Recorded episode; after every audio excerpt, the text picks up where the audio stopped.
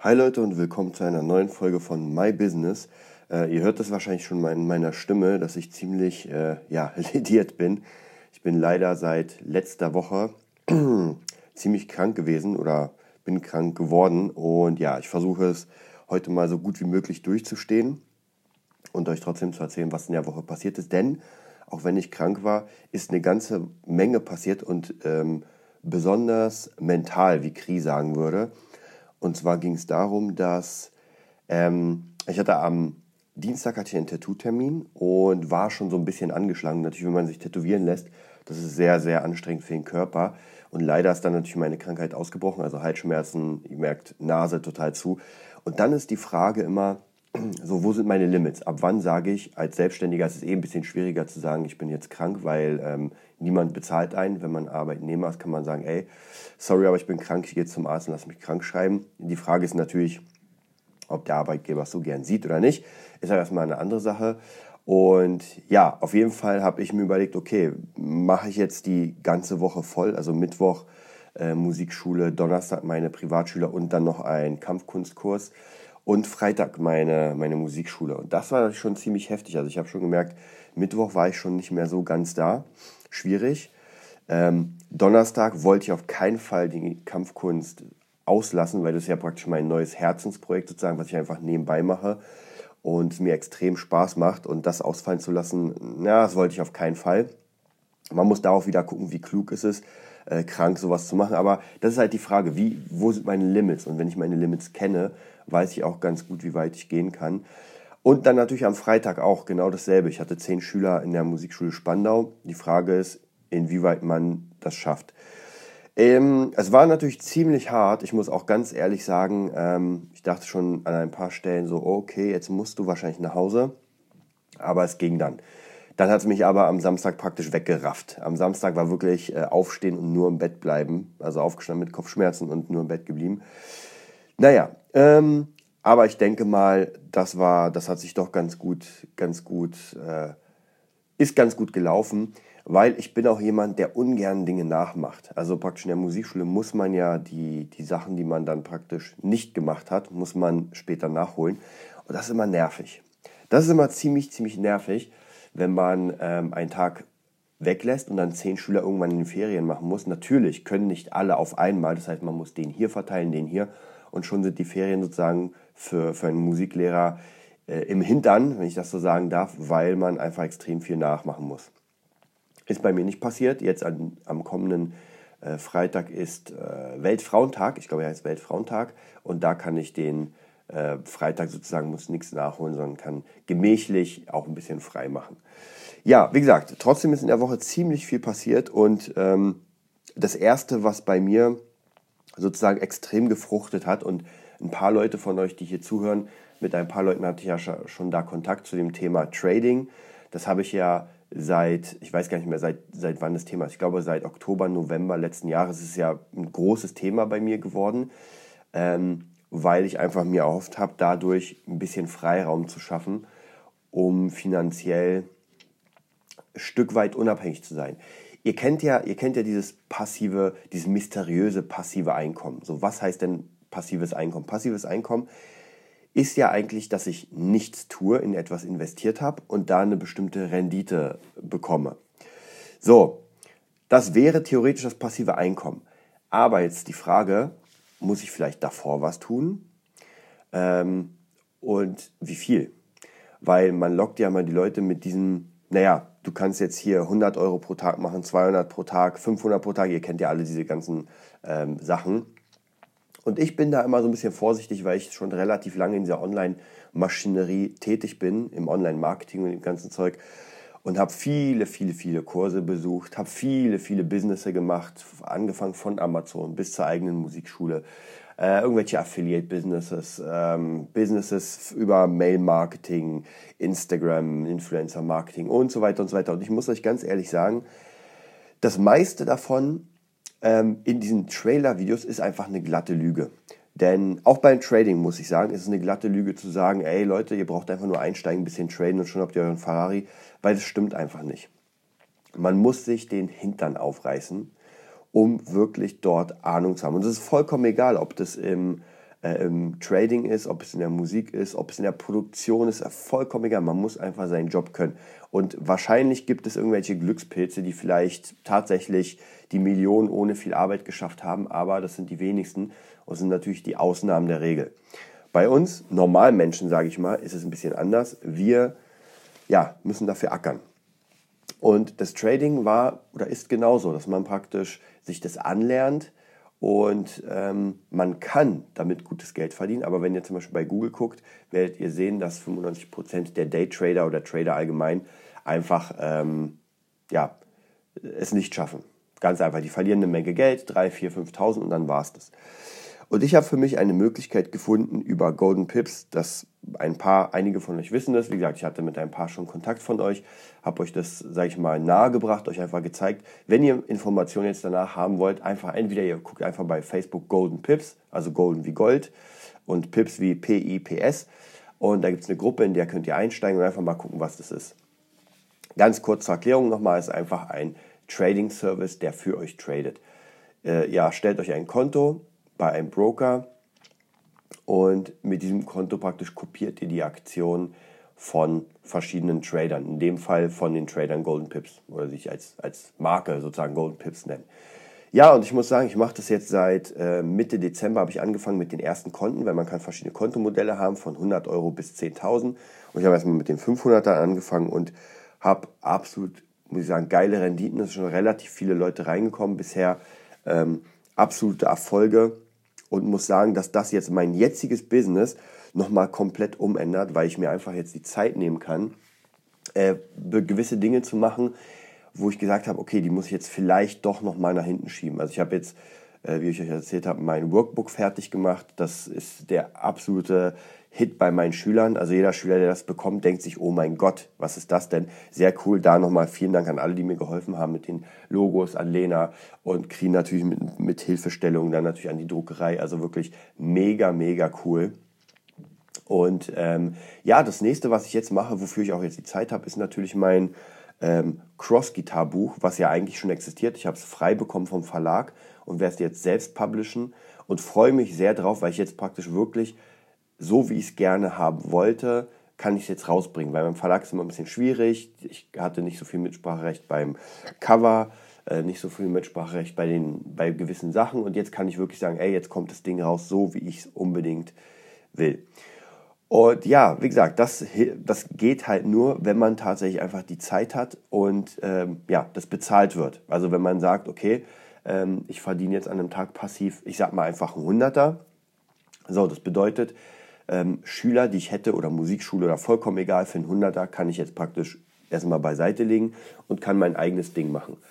Ähm, und es gibt immer wieder Leute, erfolgreiche Leute, von denen ich viel gelesen habe, die das ähnlich gemacht haben, die einfach gesagt haben, okay, ich habe einen Job und mache jetzt den Job so lange, bis ich genug Geld auf der Seite habe, um ähm, die Zeit mir zu erkaufen. Ich finde ja noch immer, ich habe schon öfter erzählt, aber ich finde noch immer diesen Begriff so geil, Zeit erkaufen, weil nichts anderes ist es, wenn wir in irgendeinen Traum unsere Zeit stecken, dann ist es ja natürlich nicht bezahlt. Außer ihr habt einen Gönner, der euch sagt, ey, hier hast du 10.000, mach mal jetzt dein Buch oder mach mal deine Platte oder weiß was ich.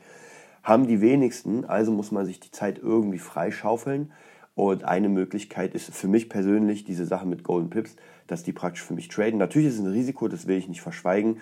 Bisher war es alles gut gegangen, man weiß nicht wie lange, ich hoffe natürlich so lange wie möglich, aber es funktioniert, dass da einfach genug Kohle rauskommt, dass ich sage, ey, jetzt zwei Tage äh, nehme ich jetzt einfach nur, um das Buch zu schreiben, nehme ich jetzt nur, um das fertig zu machen. Und natürlich steigert man damit seinen Wert, denn ähm, ich sag mal, ein normaler Gitarrenlehrer, der vielleicht pro Stunde, ich sag mal, 15 oder 20 Euro nimmt, ähm, und der andere, der vielleicht 35 oder 40 nimmt, es muss ja, es muss ja eine Änderung geben. Entweder beide sind in verschiedenen Ortschaften tätig, in verschiedenen Kiezes, Kiezen, Kiezes, Kiezen unterwegs, ähm, wo man sagt, ähm, einfach die, der Preis ist anders. Ich meine, hier in Berlin zum Beispiel, ich sag mal, in Pankow werde ich wahrscheinlich nicht so viel Geld nehmen können oder in Lichtenberg, weil die Gegner, Gegenden ein bisschen, sage ich mal, nicht so wohlhabend sind als zum Beispiel im Spandau-Starken, wo die ganzen Villen sind. Ja, das heißt einfach, wenn ich äh, die gleichen Preise nehme, ähm, 35, 40, 50 Euro, dann wird es natürlich schwer für mich, weil ich einfach keine Kunden dafür haben werde. Die Leute können sich das gar nicht leisten. So, jetzt aber im gleichen Gebiet muss ich als Gitarrenlehrer nachweisen, dass ich diese Kohle wert bin. Das ist vollkommen egal, wie viel. Ich kann auch 100 Euro pro Stunde nehmen. Die Frage ist, wer mir das bezahlt. Aber ich muss einfach nachweisen, dass ich die Kohle wert bin. Und wie mache ich das? Indem ich es einfach den Leuten, wie gesagt, beweise. Durch die Extrameile zum Beispiel. Dass ich wirklich sage, ey, ich habe ein Workbook. Denn wie viele Lehrer haben ihr eigenes Workbook?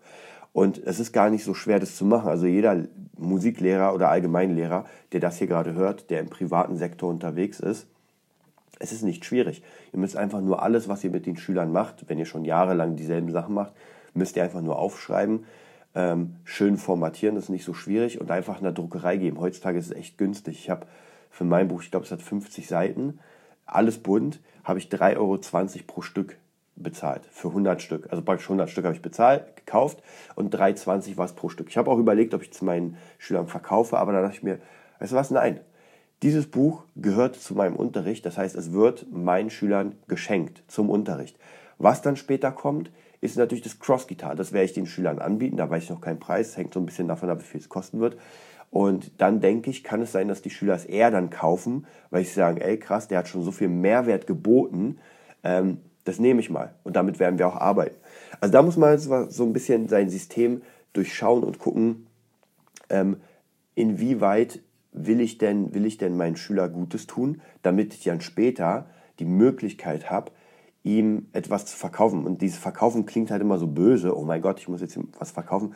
Aber das ist gar nicht, weil der Schüler muss wissen, dass alles, was man macht, einen Wert hat. Und Kri hat es so gut gesagt letztens, ähm, die Leute wissen ja meistens gar nicht, äh, die kennen ja den Wert nicht. Sie kennen weder vom Equipment den Wert, noch von dem, was man machen musste, um sich da zu bilden. Also praktisch der Wert ist einfach äh, zu, der, den kann man gar nicht fassen, ja, zu, zu surreal. So, ja, also Gitarrenstunde, wie viel ist die einem wert?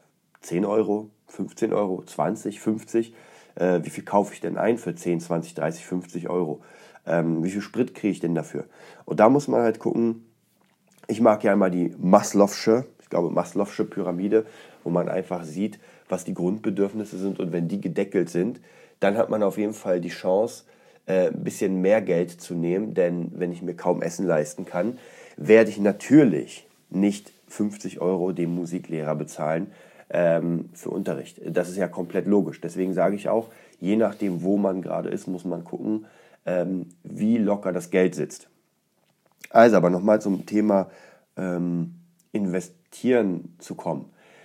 Für mich war es immer ganz, ganz wichtig und das merke ich immer wieder und das sage ich auch jedem hundertmal, ihr braucht eine Basis. Egal was ihr macht, entweder ihr habt einen Job, den ihr cool findet, wo ihr sagt, ey, es ist gar kein Problem, ich kann da locker acht, sieben oder weiß ich, wie viele Stunden machen.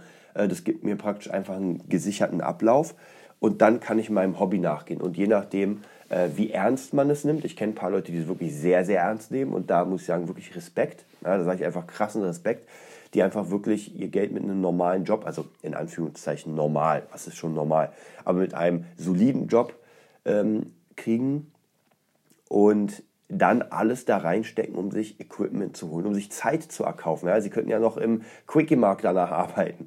Aber nein, sie nehmen das Geld, gehen dann in, ihren, in meinem Fall natürlich sind es meistens Musiker, gehen in ihren Proberaum und üben, üben, üben und hauen raus. Und das muss ich sagen, ist wirklich, das ist Chef. So, dann gibt es aber auch viele andere, die einfach zu ihrem Job gehen, ihre Kohle bekommen und einfach dieses Feuer nicht haben. Das bedeutet einfach, dass sie gerne würden. Ja, sie würden gerne Gitarre spielen, sie würden gerne Drums spielen, sie würden gerne produzieren können, sie würden gerne eine Platte rausbringen. Und im Nachhinein, drei, vier, fünf Jahre später, und das ist ähm, kein Witz, das kenne ich, ist noch immer nichts draußen. Ja, weder die Platte noch irgendwas anderes. Man hat irgendwie vielleicht mal ein paar Demos, aber es ist nichts draußen. Wie kommt sowas?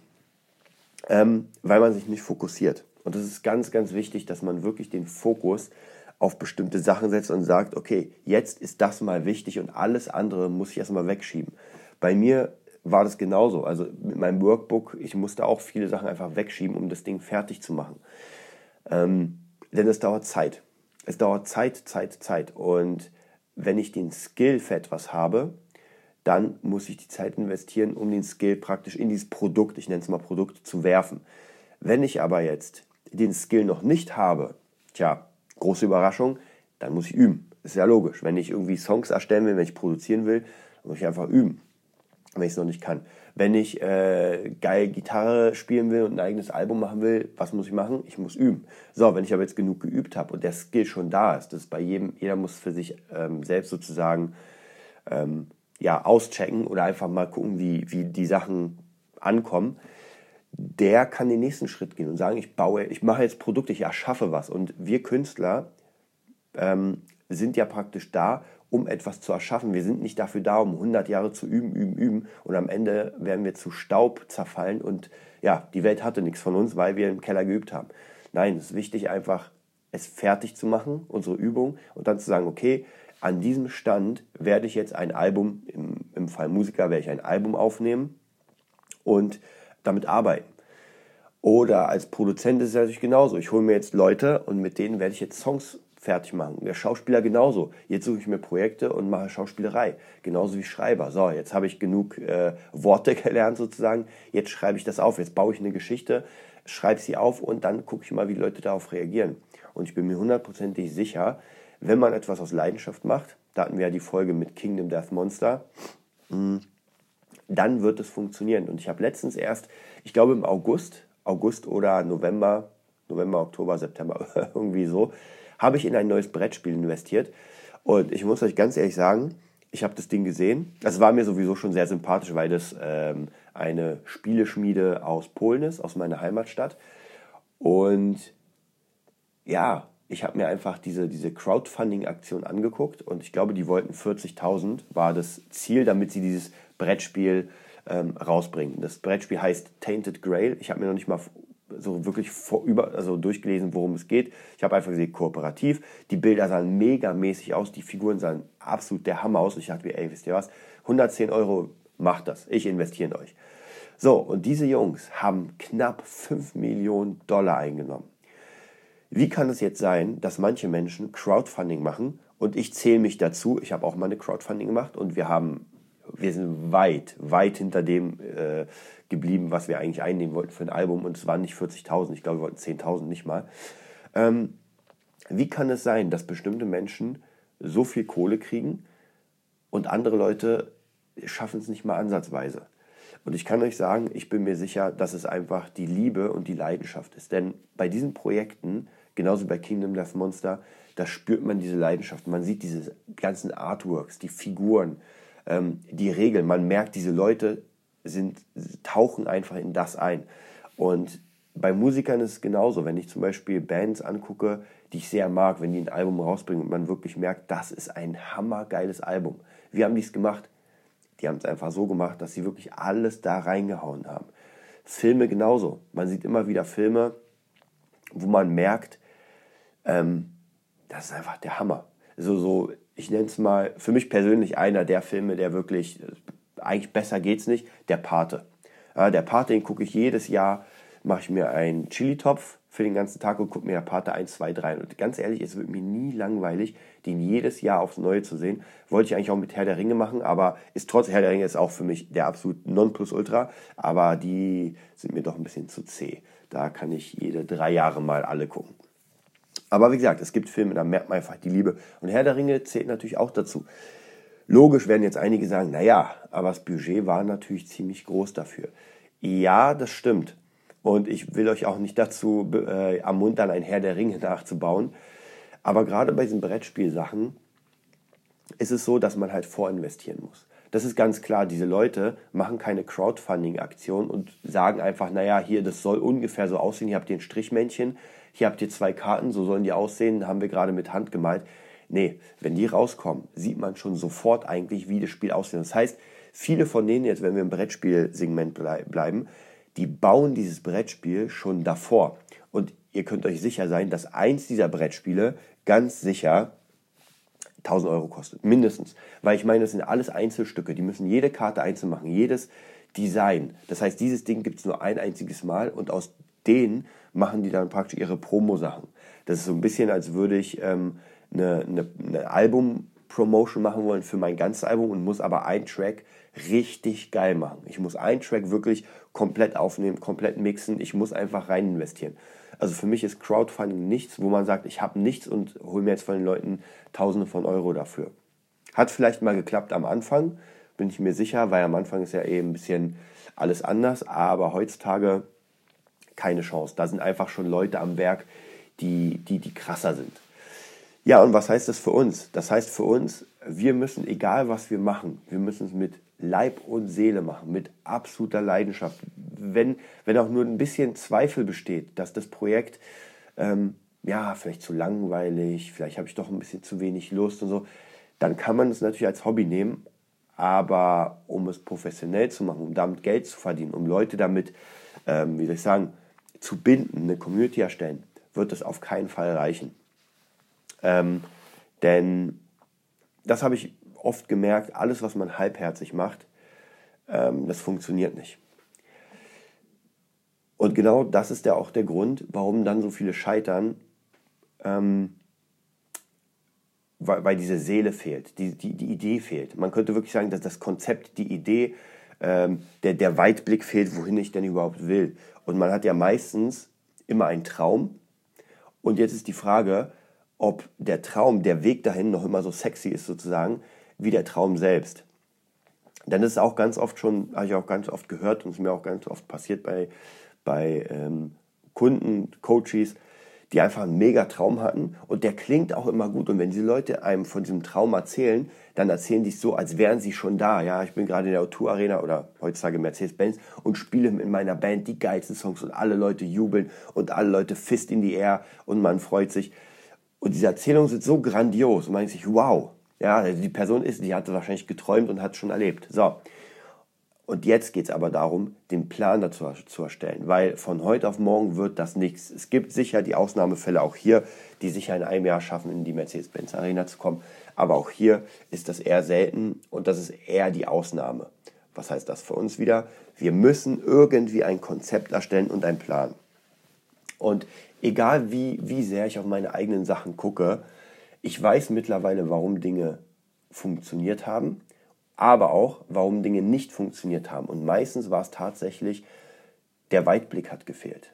Ja, egal, ob es eine Platte war, die nicht vollständig oder fertig gemacht wurde, oder ob es eine Tour war, die nicht geklappt hat, ob es irgendwie ein Buchprojekt war, das nicht geklappt hat, ähm, oder YouTube-Projekte, alles war immer, ähm, dass einfach der Weitblick gefehlt hat und dass man sich irgendwo verloren hatte. Ja, man hatte zwar irgendwie so einen groben Plan gemacht und gesagt, ja gut, dann muss man halt das machen und dann macht man das, aber so der wirkliche Plan, wo man sagt, okay, jetzt sitzt man sich jeden Tag jeden, oder jeden zweiten Tag eine Stunde hin und macht man eine Stunde nur an diesem Projekt. Und vielleicht kennt ihr es selbst, versucht mal wirklich euer Projekt zu nehmen und euch eine Stunde mal hinzusetzen und an diesem Projekt zu arbeiten. Ich weiß, eine Menge von euch, und da bin ich mir sicher, werden das genauso machen können. Die werden sich ransetzen und sagen, das ist ja kein Problem, ich habe da genug zu tun.